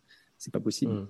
Ce sera de l'investissement qui va, ou alors, oui, ou alors dans une, dans une vue de faire du flip dans quelques années, quoi. Donc, d'acheter. Mais, mais vous, en interne, vous avez une, une to-do list ou un, vous, vous, avez un programme qui permet de, de, de, respecter à la lettre ça pour pas faire d'erreurs techniques? Parce qu'une fois que, fois que tu as fini ta rénovation, faut pas se retrouver avec une mauvaise lettre euh, au ouais. DPE, quoi, tu vois. Bah en fait, en fait euh, on a effectivement des documentations qui nous disent qu'est-ce qu'on doit, qu'est-ce qu'on doit faire dépendant de, de, de, la localisation du bien. Donc, quelles sont les mmh. rénovations qu'il faut qu'on fasse pour être dans les normes? Quels sont mmh. les chiffres pour être dans les normes sur les différents postes? Et puis, nous, on a des entrepreneurs qu'on recommande à nos clients, qui sont des entrepreneurs avec qui on collabore depuis, depuis longtemps, qui font les mmh. travaux par rapport à ce qu'on leur demande de réaliser. Euh, évidemment, okay. on accompagne nos clients dans le but que, que, que les travaux soient bien faits. Euh, ouais, ouais. Mais c'est hyper important. C'est hyper important. Ok. Donc pour toi, c'est pas un non-sujet, mais en vrai, il suffit de suivre les règles. Et ça, ouais, c'est ça. Su suivons les règles. C'est plus un bruit, un bruit de fond qu'une réelle problématique en réalité. Oui, c'est ça. Et puis, j'ai envie de dire, moi-même, quand je réfléchis à, avec un œil un peu, je sors de ma position de conseiller, mais d'investisseur, euh, ouais. moi, j'ai des passoires énergétiques parce que c'est des biens que j'ai achetés il y a plusieurs années et qui aujourd'hui sont pas en normes. Et par exemple, okay. à un moment donné, on nous a interdit d'indexer les loyers, donc d'augmenter les loyers. Euh, ben, moi, j'ai contourné la règle de manière complètement légale. Donc, c'est-à-dire, au lieu de indexer le loyer, j'ai créé un avenant en accord avec le locataire pour pouvoir augmenter son, son, son contrat. Euh, okay. Donc, il y a toujours des solutions, en fait, euh, évidemment toujours légales, mais euh, ouais. franchement, tout, ouais, c'est beaucoup de brouhaha pour. Euh, je vais pas dire pour rien, mais faut, faut pas, faut pas être apeuré de tout ça en tout cas. Faut juste bien faire les choses. Ouais, ouais, c'est ça, je comprends. Et donc, en fait, euh, donc, comment tu découperais le, la partie. Euh, parce que vous, dans votre programme, là, le, le programme TFG, l'idée, c'est de, c'est d'accompagner les clients sur toutes les parties ou uniquement sur l'achat? Explique-moi un petit peu ça, parce que moi, je, je, je sais que toi, ouais. ton, ton, ton, ton mojo, c'est de te dire, OK, je vais me créer une liberté avec l'immobilier. Mais est-ce ouais. que vous rentrez aussi dans le détail de la partie réno? Est-ce que vous rentrez dans le détail Enfin, pour la partie financement, ouais. je sais que c'est oui. Ouais, ouais, ouais, complètement. Alors en fait, si tu veux, euh, je me dois à nouveau d'expliquer de, d'où est venu, comment est-ce que je suis venu à faire ce programme-là. Aujourd'hui, notre programme, c'est un programme où euh, nos clients se font euh, coacher avec des personnes qui vivent de l'immobilier. Donc, tous nos coachs okay. euh, sont des personnes qui vivent de l'immobilier. Minimum un million d'euros de patrimoine pour rentrer dans l'équipe des coachs. Donc, euh, si pas, euh, malheureusement, pas possible. Euh, et nous, en fait, notre programme a été façonné d'une manière à ce que on aide nos clients à faire une opération. On veut leur, les aider à gagner du temps et de l'argent grâce au fait qu'on fait une opération avec eux. On les aide, on les accompagne dans toutes les démarches physiquement. Okay. Et euh, la deuxième partie, au-delà de leur faire gagner du temps et de l'argent, bah, c'est évidemment de les rendre autonomes. Parce que comme je l'ai dit, acheter un bien, tout le monde sait le faire et c'est cool, mais c'est pas comme ça que tu vas créer ta liberté. Pour créer ta liberté, tu dois être capable de répéter l'opération et de dupliquer les stratégies. Donc nous, ce qu'on fait, c'est qu'on aide nos clients sur tous les piliers. Nous, nos piliers, c'est quoi? C'est un, la partie financement. Donc on optimise tout le dossier bancaire pour pouvoir euh, créer une situation complètement bancable. Deux, trouver un bien sous-évalué, ce qui nous permettra d'avoir plus de levier et euh, de, de, gagner 20 à 50 000 euros rien qu'à l'achat. Trois, c'est toute la partie euh, gestion travaux, effectivement. Donc, on prend en charge ce côté-là avec nos clients, on les accompagne là-dessus. Okay. Yes. Euh, et puis, il y a toute la partie euh, mise en location. On les aide à faire les annonces, etc., jusqu'à mettre en place un système de gestion. Et ça, pour moi, ce dernier poste est souvent un poste en fait qui est très négligé des investisseurs. Euh, et pour moi, en fait, c'est la gestion, la, la mise en location, gestion? Ah oui, la gestion, la gestion. Pour moi, c'est hyper important. Moi, il y, a, il y a encore deux ans, pour vous donner une statistique, je gérais plus ou moins 30, une trentaine de locataires. Euh, ça me demandait moins d'une heure par semaine sur smartphone, tout seul, ouais. moi. Ouais. Et ce que je veux dire là, et là, je te rejoins, Mathieu, par rapport à ce que tu disais, faut voir l'immobilier comme un business. À ce niveau-là, oui, tes locataires, c'est tes clients. Euh, tu dois créer tous des process internes qui vont te permettre d'optimiser et d'automatiser tous tes systèmes qui vont te permettre, toi, de toucher tes loyers et de profiter de ta vie. Parce que pour nous, l'immobilier, dans notre groupe et pour nos clients, c'est un vecteur de liberté. Si tu achètes 10, 10, bâtiments, mais que derrière, tu travailles encore plus que ton 9-17, c'est pas ça le but. Non, le but, c'est que tu crées une machine qui te rapporte de l'argent suffisamment pour subvenir à tes besoins et aux besoins de tes proches et vivre la vie que tu veux, mais de manière autonome. Et on n'est pas en train de dire qu'on est fainéant, parce que il n'y a aucune personne qui rentre dans le programme qui est fainéant. C'est juste que on, fait les choses de manière à automatiser tous les process en termes de gestion en tout cas. Et ça pour moi c'est important. Ah ouais, c'est hyper hyper intéressant. Vraiment avoir une vision une vision business afin de se libérer du temps quoi. Ouais. Parce que si tu as une vision business, euh, je pense que tu peux effectivement automatiser. J'en parle souvent. Moi, je, je, je... C'est juste pour faire une petite aparté sur la partie euh, gestion et le, le, la façon dont je gère les locataires. En réalité, c'est c'est beaucoup de l'humain au début, donc je vais peut-être prendre plus de temps pour l'état des lieux d'entrée, les, explications, etc. Je veux vraiment, euh, c'est une sorte de 80-20, mais derrière, ça va me faire gagner un temps phénoménal parce que quand ils vont avoir une question, ils vont se référer au bouquin de l'appartement que je leur ai mmh. laissé. Dans le bouquin qui est ultra optimisé, il y a les numéros des personnes à contacter, et généralement, je suis la dernière personne à contacter. Ah, euh, ouais, et, bon, il y a tout un tas d'autres hacks comme ça, mais, euh, mais tu as raison. Je, souvent, souvent j'ai des investisseurs euh, qui ont un ou deux biens, qui me posent des questions sur euh, à quel point ça les saoule et à quel point c'est leur hantise la gestion. Et moi, je me dis, ah tiens, c'est bizarre, pourtant, c'est la partie la plus kiffante, c'est le moment où tu encaisses les, loyers. Donc, euh, je, moi, je vois ça en mode, ah, trop cool, c'est le moment où je vais vraiment commencer à prendre de l'argent. Mais ouais. Il y a peut-être une vision, il y a peut-être un, changement de vision, un changement de paradigme dans la vision. Ouais, complètement. Je pense, je pense vraiment. Ça, pour moi, c'est des mentalités à l'ancienne. Euh, on a, on a, ça me fait penser à des clients qui, qui nous contactent et qui ont, qui ont des quinzaines, vingtaines, trentaines de biens et qui, arrivent. Ils ont, déjà, ils ont pas de rentabilité sur le bien et en plus de ça, ils sont fatigués à gérer le locataire. Ils ont des problèmes, euh, de, de fous furieux. Et, et, pour moi, ça, c'est une mentalité à l'ancienne. Aujourd'hui, euh, alors on parle, avec les technologies qu'il y a à notre disposition, c'est impossible de gérer le locataire comme on le gérait à l'ancienne. Euh, c'est toi qui vas aller euh, pour gérer la chasse, c'est toi qui vas communiquer avec eux, mais non, c'est impossible. Euh, non, mais non, c'est pas possible. Et euh, qu'est-ce que je veux dire? J'ai deux questions que j'aime bien poser maintenant aux investisseurs. c'est la, la, question sous-côté, sur-côté. D'après toi, en invest, là, pour un particulier qui nous écoute, qu'est-ce qui est sur-côté? Le truc dont tout le monde parle, et en vrai, c'est du peanut. Euh, surcoté. Euh, je dirais euh, toutes les personnes. Je sais pas si c'est vraiment surcoté, mais j'ai l'impression qu'il y a beaucoup de personnes qui sont en mode euh, ah je vais acheter de, l'immeuble de rapport, de l'immeuble de rapport, de l'immeuble de rapport. Euh, on peut dire en fait que moi je trouve ça surcoté comme idée parce que ok. En fait, il y a des immeubles de rapport qui peuvent ok, tu vas, tu vas générer plus parce que juste t'achètes un bien en fait sur lequel il y a plus d'unités. Mais moi, ce que je regarde, c'est la, le rapport euh, sur une unité. Donc, si un immeuble de rapport me rapporte du, du je sais pas moi, du 10% brut annuel, euh, mais que par contre j'ai une unité locative euh, qui, qui est pas du tout cet immeuble-là, qui me rapporte du 15% brut annuel, bah, c'est moi l'immeuble de rapport, il m'intéresse moins. Quoi. Donc, euh, ah oui, d'accord. j'ai la partie purement mathématique.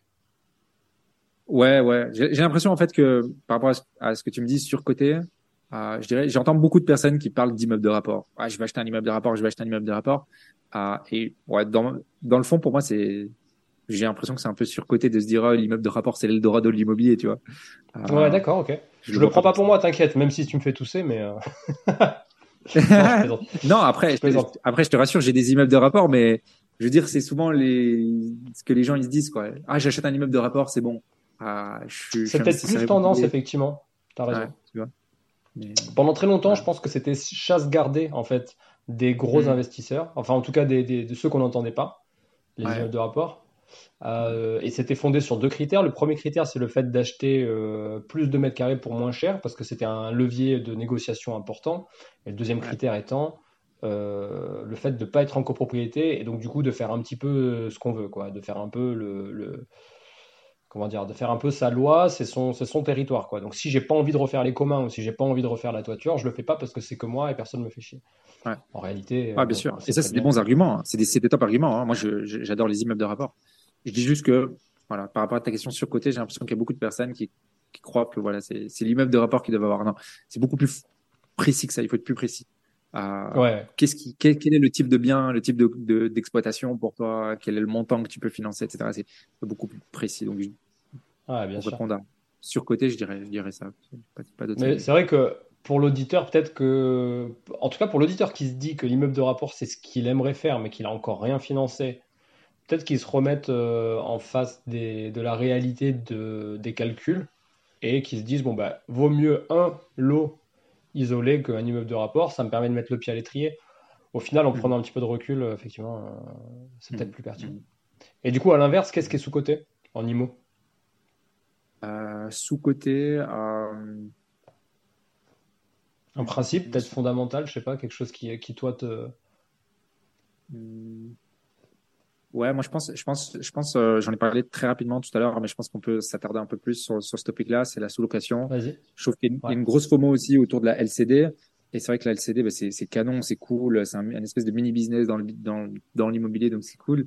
Euh, Ouais. Mais moi, je pense que la, la colocation, en fait, c'est quelque chose qui, qui est sous-coté euh, et qui, qui pour moi aujourd'hui, moi, je mets toutes mes toutes mes recherches et toutes mes forces dans dans, dans le fait d'investir dans des projets de colocation parce que euh, avec le coût de la vie qui augmente, euh, avec la, les densités de population qui augmentent aussi en ville, etc. Il y a rien à faire. La colocation, c'est quelque chose qui va perdurer. Légalement, on sait qu'il y a aucun souci à faire ce mode d'exploitation, alors que éventuellement la LCD, ça pourrait s'éteindre dans certaines villes, comme ça l'est déjà dans certaines grandes villes européennes. Donc pour Ouais. moi, la colocation, c'est quelque chose qu'on parle un petit peu moins que la LCD, qui fait un peu moins FOMO, mais qui pour moi est, ouais, on peut le dire un peu sous côté. Bah ça c'est un peu ça c'est un peu estompé, j'ai envie de dire euh, passé un temps on en entendait plus parler quand même de la, de la Ouais. colocation. Ouais, effectivement. J'ai j'ai envie de te dire, moi ce qui me dérange avec la colocation, euh, c'est le turnover.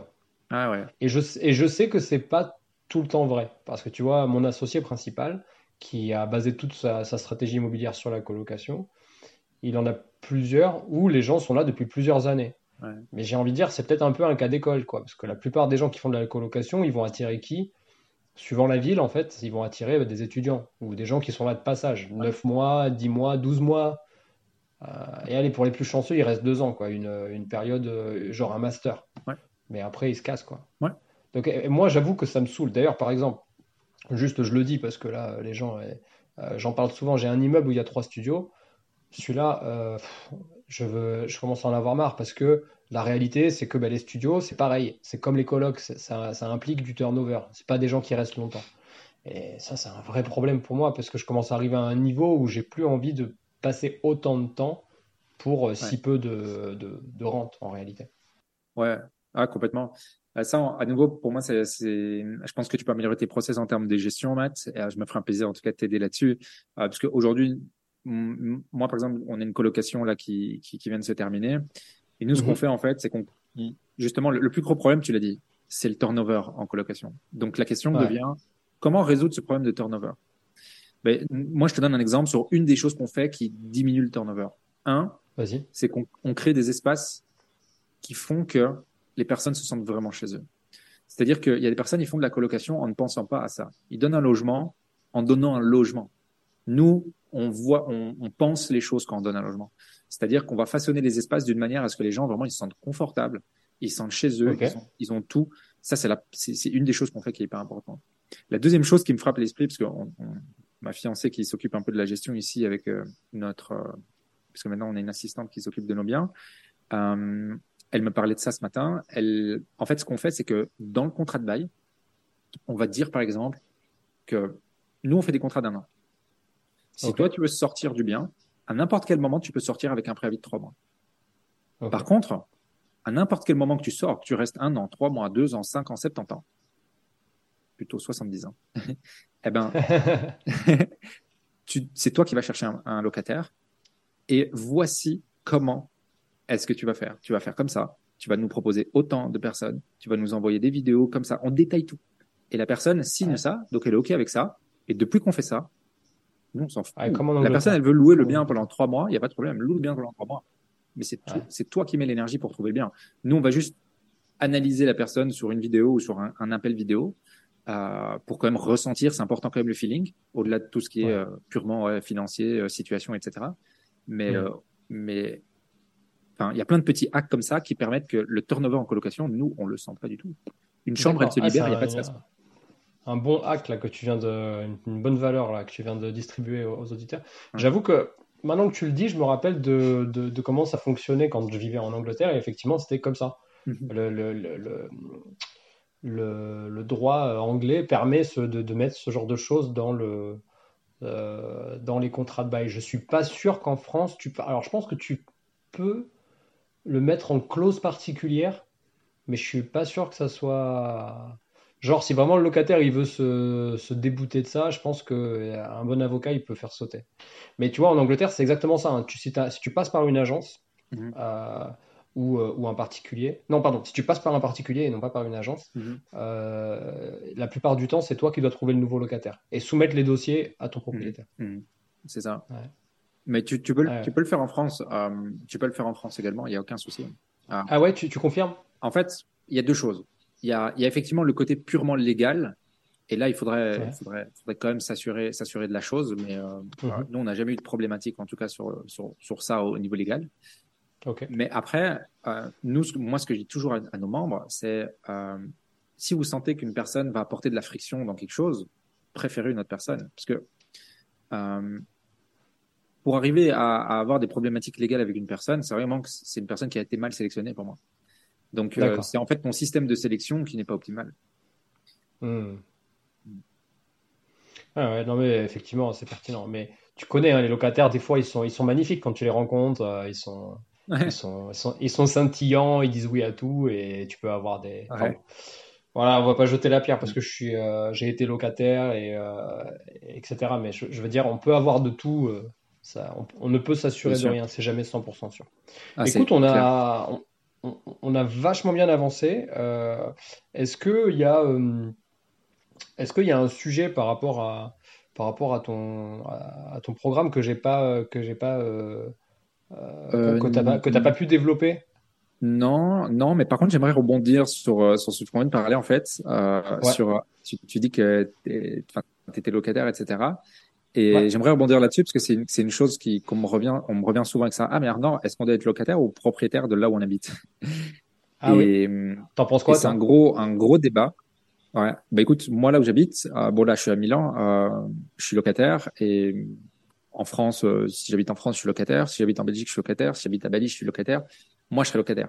Et je pense que c'est important que on, on conscientise et qu'on éduque les personnes qui sont intéressées à l'investissement immobilier par rapport à, à ça. Et moi, je vais donner mon point de vue. Et mon point de vue Ouais. n'est pas le, le meilleur, mais en tout cas, c'est mon moyen de fonction, ma méthode de fonctionnement. Moi, aujourd'hui, si je veux acheter le bien dans lequel je suis ici, euh, ça va me certainement me coûter euh, 1,5 million. Euh, 1,5 million en crédit, ça va me coûter, euh, quoi, je sais pas, je dirais euh, 6, 7, euh, 8 000, euros- 8 000 euros de crédit par mois.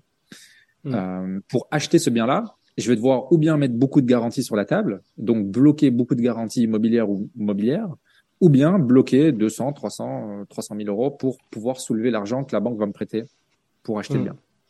Donc en fait, ce que je veux expliquer par là, c'est que en achetant un bien dans lequel on habite, de un, on bloque beaucoup de finances ou de garanties, qui sont des finances et des garanties qui peuvent pas être qui peuvent pas être utilisées pour soulever de l'argent pour du pur investissement. Et en plus de Ouais. ça, cet argent, cet argent, on crée on crée une dette dans notre situation financière sans avoir de revenus de l'autre côté. Alors que Hmm. le principe qui nous permet d'enchaîner de l'immobilier, c'est toujours garder une capacité d'emprunt disponible et des garanties disponibles. Donc en fait, on est en train de se tirer une balle dans ses garanties et de se tirer une balle dans sa capacité d'emprunt. Et donc pour moi Hmm. aujourd'hui, si quelqu'un écoute ce podcast et qui veut enchaîner de l'immobilier et qu'il n'a pas encore démarré, qu'il n'a pas acheté, ben loue, reste locataire. Il n'y a pas de souci de rester Mm. locataire. Moi, je resterai locataire certainement toute ma vie, à part si madame a vraiment envie qu'on ait ce- la, la maison. Et on a ce débat tous, tous les trois jours quasi. Hmm. Et euh, Crois-moi, ouais. tu vas céder. hein.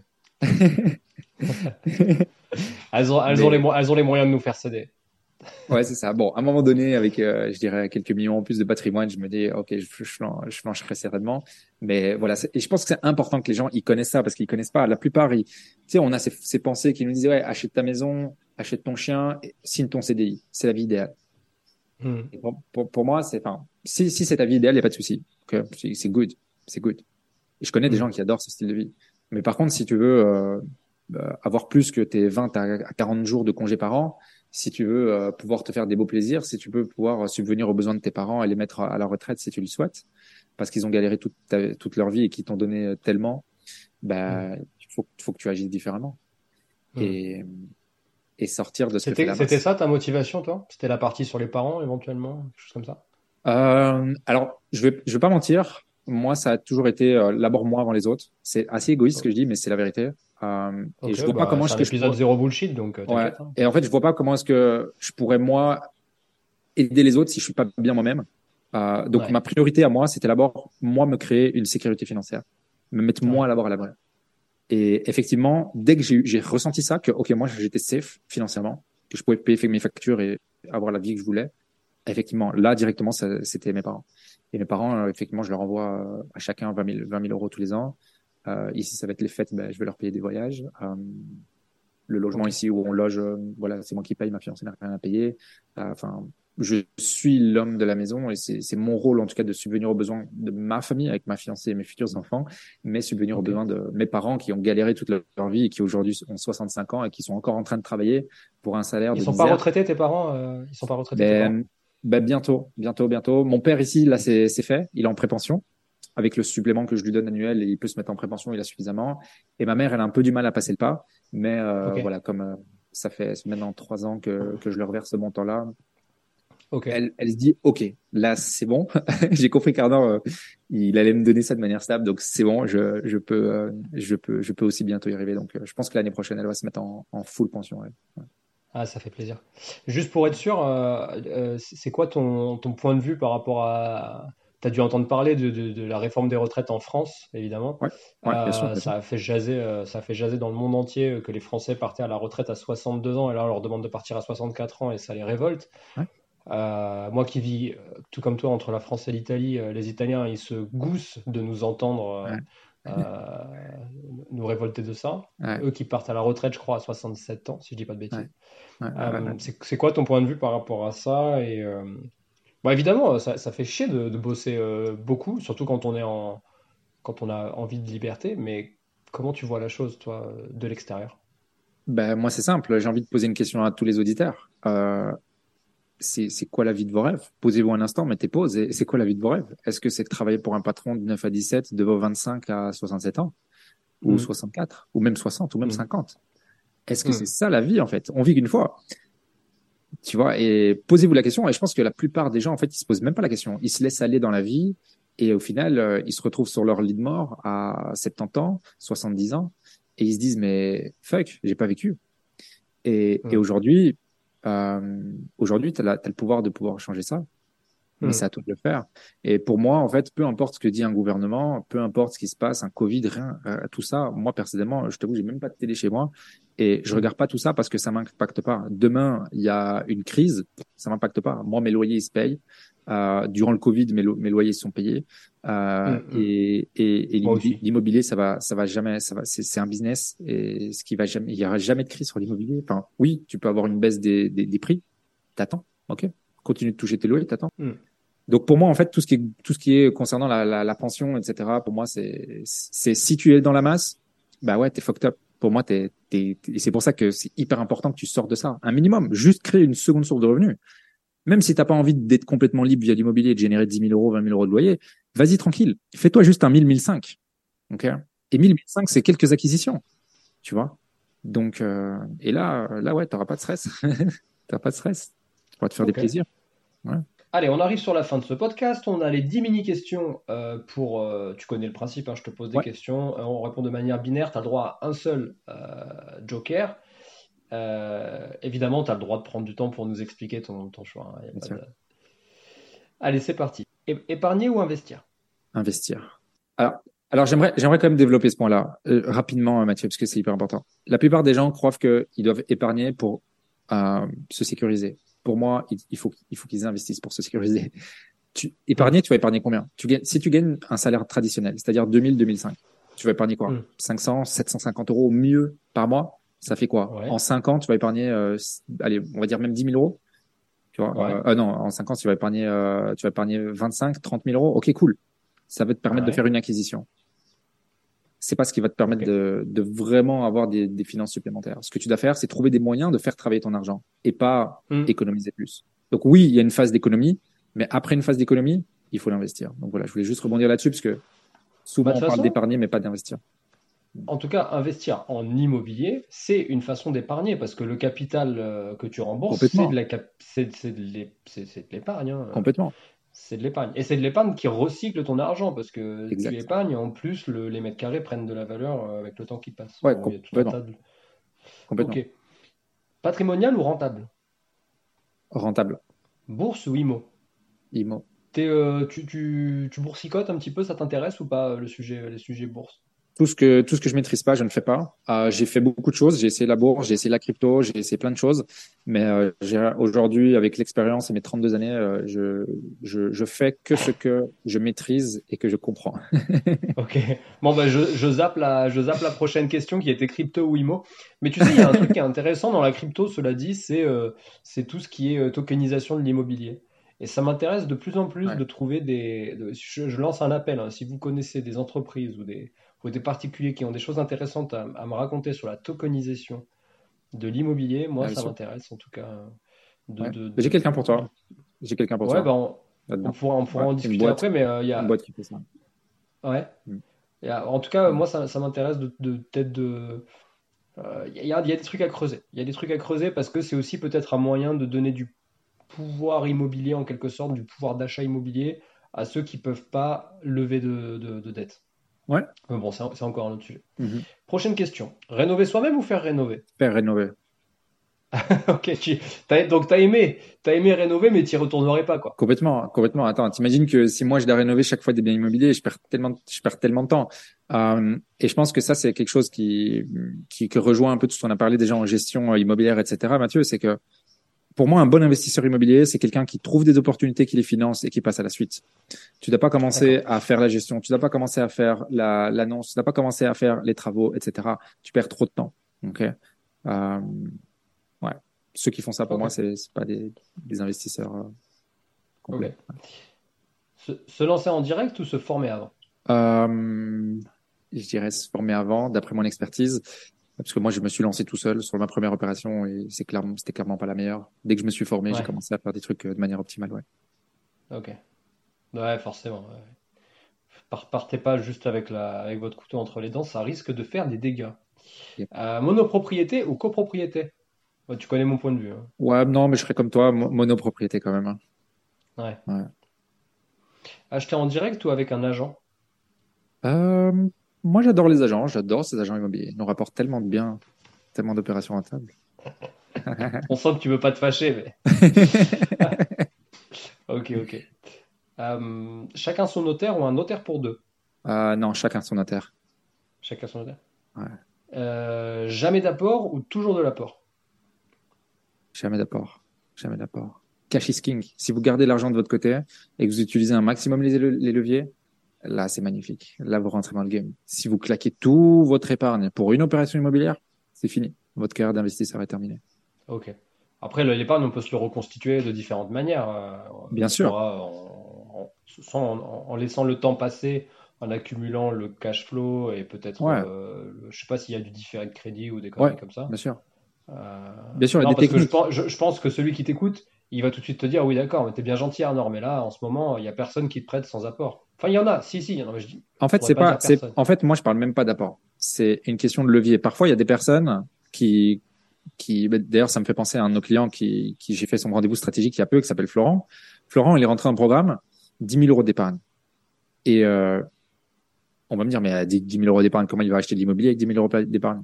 Ben, c'est simple. Nous, on a, on a vu qu'il avait des leviers que lui-même ne savait pas qu'il avait. Et du coup, ces leviers-là vont lui permettre d'acheter de l'immobilier. Donc, en fait, c'est juste une question d'avoir toutes les cartes devant soi. Mais si tu connais pas les cartes du jeu, bah, évidemment que tu sais pas soulever de l'argent.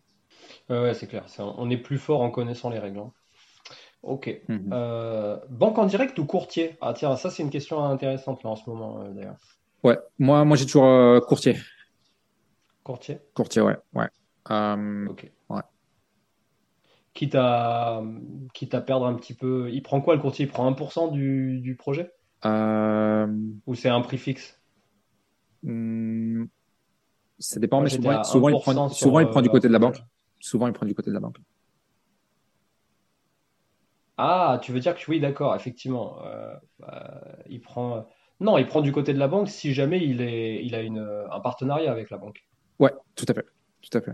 Donc, bien choisir son courtier. si- Ouais, ok, ça marche. Bah écoute, on a fait les, les 10 000 questions, tu n'auras même pas utilisé ton, ton joker. Parfait. bah, tu m'as dit zéro bullshit. Magnifique. Euh, euh, la- le dernier, l'avant-dernier point, pardon, de ce, de cette interview, Ouais. si tu le veux bien, c'est de m'aider de répondre à une question. C'est une question de Léo euh, que j'ai eue sur LinkedIn. qui nous dit dans un projet IMO, sur quel point particulier fais-tu des économies?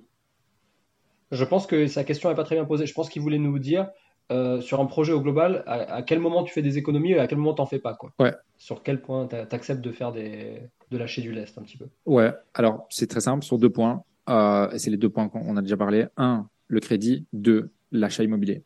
Tu vas me dire mais qu'est-ce que je raconte Arnaud euh, Des économies? Oui. Si tu fais bien ton dossier bancaire, tu peux gagner 10 à 30 000 euros que tu vas pas mettre à la ah banque, que tu vas pas vider de ton compte en banque. Si tu achètes un bon bien immobilier, que tu le trouves bien, tu peux économiser 20 à 50 000 euros. Donc là, on est en train de te dire que tu peux économiser entre 30 à 80 000 euros si tu sais comment financer et trouver des biens.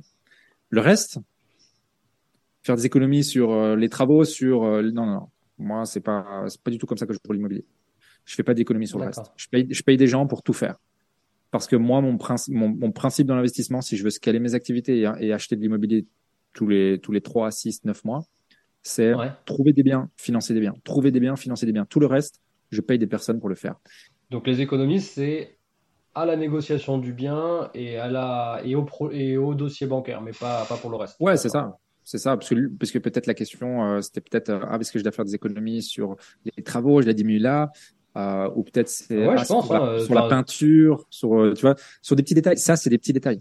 C'est une goutte d'eau dans un océan. le vrai game, c'est va trouver ton économie sur ton crédit va trouver ton économie sur la recherche immobilière. Là, tu vas gagner beaucoup d'argent. Ok. Bah écoute, voilà, Léo, j'espère que ça te satisfait euh, comme, comme réponse et on continue la discussion sur LinkedIn ou sur euh, n'importe quel autre réseau. et avant de terminer, est-ce que tu peux nous, est-ce que tu peux nous faire une recommandation Quelle serait ta recommandation pour l'auditeur là qui nous écoute? Ça peut être n'importe quoi autour de l'IMO, autour de, du mindset, ce que tu veux. Ouais. Euh, bah, c'est marrant parce que ce matin sur mon Instagram, euh, j'ai fait un question-réponse et euh, j'ai dit voilà, euh, c'est vendredi, let's go, envoyez-moi toutes vos questions. Et il y, a une y a une personne qui m'a dit bah Arnaud, c'est quoi les c'est quoi les livres les livres que tu qui t'ont le plus impacté? Et c'est la chose que j'ai la plus fraîche là, là maintenant, donc j'aimerais peut-être partager ça. Et moi, il y a il y a deux livres qui m'ont principalement impacté. Euh, dans mon développement dans mon développement personnel, c'est un pouvoir illimité d'Anthony Robbins, qui est un, livre incroyable. Alors c'est une grosse tartine, hein. n'ayez pas peur, c'est une grosse tartine. Euh, Et pour, pour vous dire à quel point je l'ai kiffé, je l'ai lu euh, sept fois et j'en ai fait un résumé que j'ai plastifié pour euh, même s'il y a une goutte d'eau qui le touche, euh, il, il, va pas s'abîmer. tu t'es fait un résumé pour toi, genre pour pour, pour, pouvoir te le. Ouais, en fait pour moi, pour me refaire des refresh, et pas pour pour devoir tout relire. Euh, et en fait, à un moment donné, euh, je, le, je, le, prêtais aussi à, à, des personnes qui, voilà, que je voyais que ça pouvait les aider. Et, euh, et ça, c'est un livre de fou furieux parce qu'en fait, il, il, il, vous permet de comprendre que on peut obtenir tout ce qu'on veut et que le pouvoir illimité, il est en nous. Et, et moi, ça a tout changé pour moi dans ma vie. Donc, euh, ça, c'est un livre de fou furieux. Et le deuxième, c'est l'effet cumulé. Euh, l'effet cumulé, ah qui est un livre très connu, euh, qui est un qui est un gros basique, euh, mais en fait, quand tu comprends euh, les, principes de l'effet cumulé, et pour moi qui sont très liés en fait au, à, la, discipline dans tes actions, euh, ben, en, mm. fait, en fait, arrives juste à obtenir des résultats dans peu importe quel secteur. Ouais. Ok. Ah ouais, c'est vrai que les deux, les deux associés font un, un bon cocktail, quoi. Je vois bien l'idée. Le, le, pouvoir illimité d'Anthony Robbins pour, euh, pour te regonfler et te, et comment dire, et te donner les bonnes clés de ton cerveau et derrière, parce que c'est très PNL si je dis pas de bêtises. Ouais, euh, exact, exact, exact. Et, et, et, le deuxième livre, l'effet cumulé, qui est beaucoup plus mathématique, mais en même temps qui est très logique et qui t'apprend à maîtriser les, les métriques que tu vois tous les jours et que tu comprends pas forcément très bien. Donc, euh, ok, exact, très, très pertinent. Exact. Bah écoute, merci beaucoup d'avoir passé euh, tout ce temps euh, avec moi et avec les auditeurs. Est-ce que tu, où est-ce que l'auditeur qui a envie de, continuer la discussion avec toi, il peut te retrouver, il peut discuter avec toi? Comment comment il fait? Ouais, alors deux moyens principaux. Euh, donc la première, si vous voulez vous former gratuitement, vous pouvez aller sur notre chaîne YouTube. Vous mettez Arnor Immobilier, vous allez certainement me trouver. Euh, par contre, si vous voulez me parler, je prends toujours, faut savoir que je prends toujours une à deux heures par jour pour communiquer avec toute mon audience sur Instagram. Donc, je me pose dans mon fauteuil et je parle avec tout mes, toute l'audience. Ce que j'allais dire, t'es très Insta, toi. Toi, t'aimes beaucoup ouais. Insta. Ouais, ouais, j'adore Insta et je suis très proche de, de mon, de, voilà, de l'audience. Donc, sur Insta, vous pouvez taper Arnor, euh, bar du bas, Angélie et vous allez me trouver. Vous pouvez m'envoyer vos questions si vous avez des questions par rapport à ce qu'on a discuté aujourd'hui. Je me ferai un plaisir de, de vous répondre. Ce serait cool, ouais. Super. Arnor, merci beaucoup pour ce temps. Merci à toi Mathieu, merci. Merci à toi cher auditeur et je te dis à la semaine prochaine. Ciao ciao.